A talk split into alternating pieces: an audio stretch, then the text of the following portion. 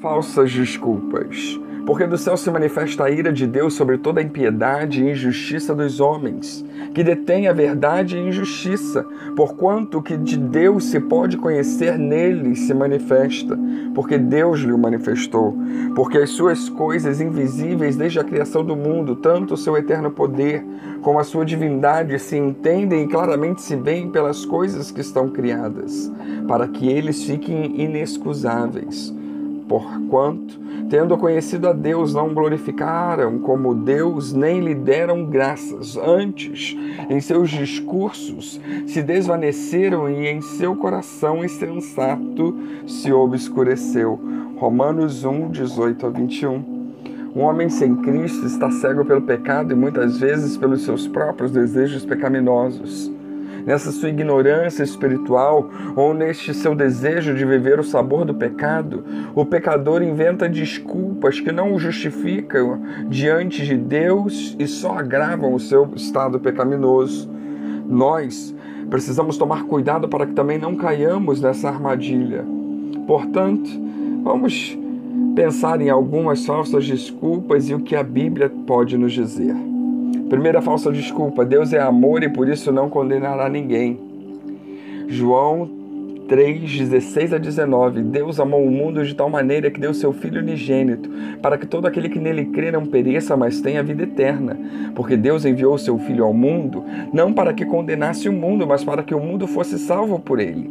Quem crê nele não é condenado, mas quem não crê já está condenado, porquanto não crê no nome do unigênito Filho de Deus. E a condenação é esta: que a luz veio ao mundo e os homens amaram mais as trevas do que a luz, porque as suas obras eram mais. Segunda falsa desculpa. Ah, eu sou uma pessoa muito boa, eu não faço mal a ninguém, eu sou tão bom quanto qualquer outra. Eclesiastes 7:20. Na verdade, não há homem justo sobre a terra que faça só o bem e que nunca peque. Ou 1 João 1, 8 e 9. Se dissermos que não temos pecado, enganamos-nos a nós mesmos e não há verdade em nós. Se confessarmos os nossos pecados, Ele é fiel e justo para nos perdoar os pecados e nos purificar de toda injustiça. Terceira falsa desculpa. Ah, eu tenho boas intenções e eu procuro fazer o melhor. Ora, nós sabemos que tudo o que a lei diz, aos que estão debaixo da lei o diz, para que toda a boca esteja fechada e todo mundo seja condenável diante de Deus. Por isso, nenhuma carne será justificada diante dele pelas obras da lei, porque pela lei vem o conhecimento do pecado. Romanos 3, 19 e 20. Quarta falsa desculpa. Eu também creio em Deus. Tiago 2,19. Tu crês que há um só Deus? Fazes bem. Também os demônios creem e estremecem. Quando alguém diz que crê no Senhor Jesus, ele tem que se conformar com a sua palavra. João 7,38. Quem crê em mim, como diz as Escrituras, rios de água viva fluirão, correrão do seu ventre.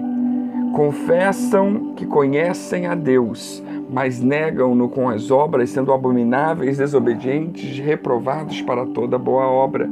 Tito 1,16. Quinta falsa desculpa.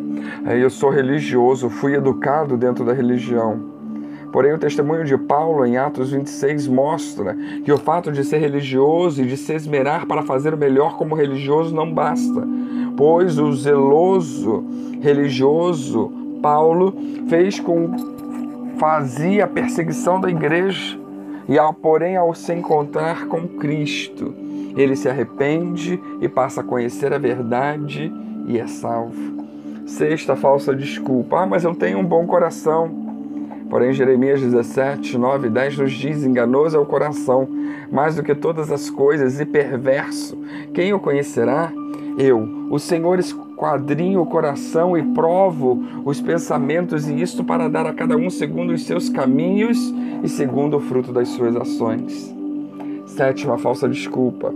Todos nós, salvos através da morte de Cristo na cruz. Não, Mateus 7, 20, 21. Portanto, pelos seus frutos os conhecereis. Nem todo que me diz Senhor, Senhor entrará no reino dos céus, mas aquele que faz a vontade de meu Pai que está nos céus.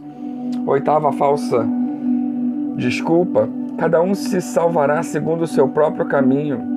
João 14,6 Disse-lhe Jesus: Eu sou o caminho, a verdade e a vida.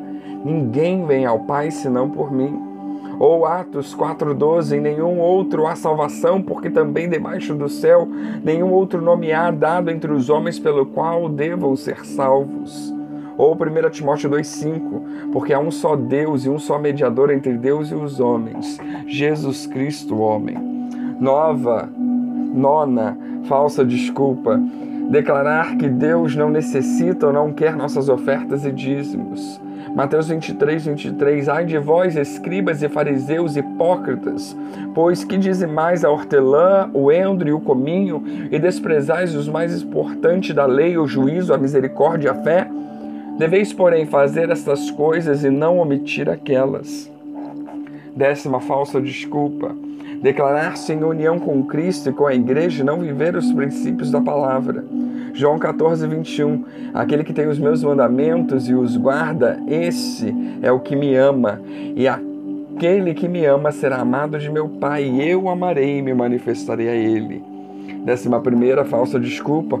Ai, eu vivo segundo a revelação do meu líder, de acordo com o que ele recebeu, de acordo com o que a igreja recebeu, de acordo com o que eu recebi.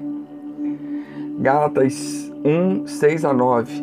Maravilho-me de que tão depressa passasseis daquele que vos chamou a graça de Cristo para o outro evangelho, o qual não é outro, mas há alguns que vos inquietam e querem transtornar o evangelho de Cristo.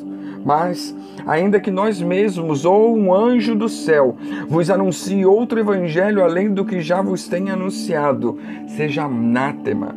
Assim como já lhe dissemos, agora de novo também vos digo: se alguém vos anunciar outro evangelho além do que já recebestes, seja maldito. Décima segunda falsa desculpa, ai, eu possuo a minha própria interpretação das Escrituras. 2 Pedro 1:20. Sabendo primeiramente isto, que nenhuma profecia da Escritura é de particular interpretação. Diante disso tudo, vale-nos a reflexão de Deuteronômio 28, 1 e 2 e será que, se ouvires a voz do Senhor teu Deus, tendo cuidado de guardar todos os seus mandamentos que hoje te ordeno, o Senhor teu Deus te exaltará sobre todas as nações da terra, e todas essas bênçãos virão sobre ti e te alcançarão quando ouvires a voz do Senhor teu Deus. Que Deus nos abençoe.